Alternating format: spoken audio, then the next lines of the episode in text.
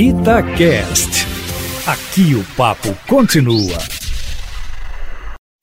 Itatiaia Carros, com Emílio Camanzi.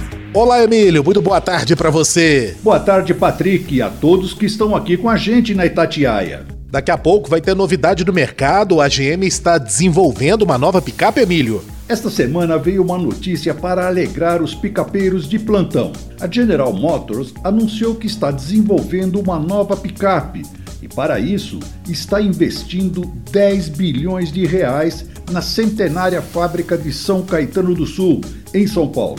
Grande parte desse dinheiro todo será para modernizar a fábrica, que passará a adotar o conceito Indústria 4.0 para uma maior eficiência na produção.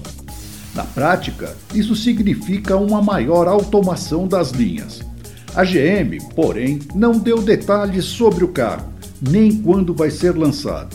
Mas não precisa ser um expert no assunto para saber que será uma sucessora da atual Chevrolet Montana, que já está há quase 11 anos no mercado, mas com vendas muito ruins.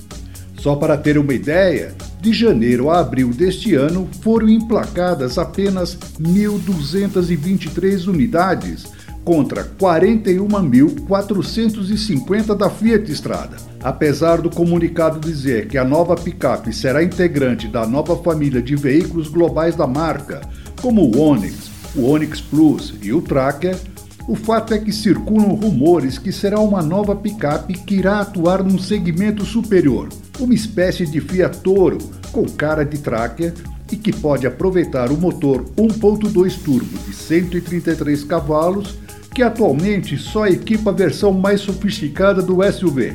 O que faz sentido, pois desenvolver um modelo de baixo custo hoje em dia não pagaria a conta com as novas exigências de emissões de gases e segurança que estão vindo por aí. Assim, dá para apostar em uma picape de maior valor.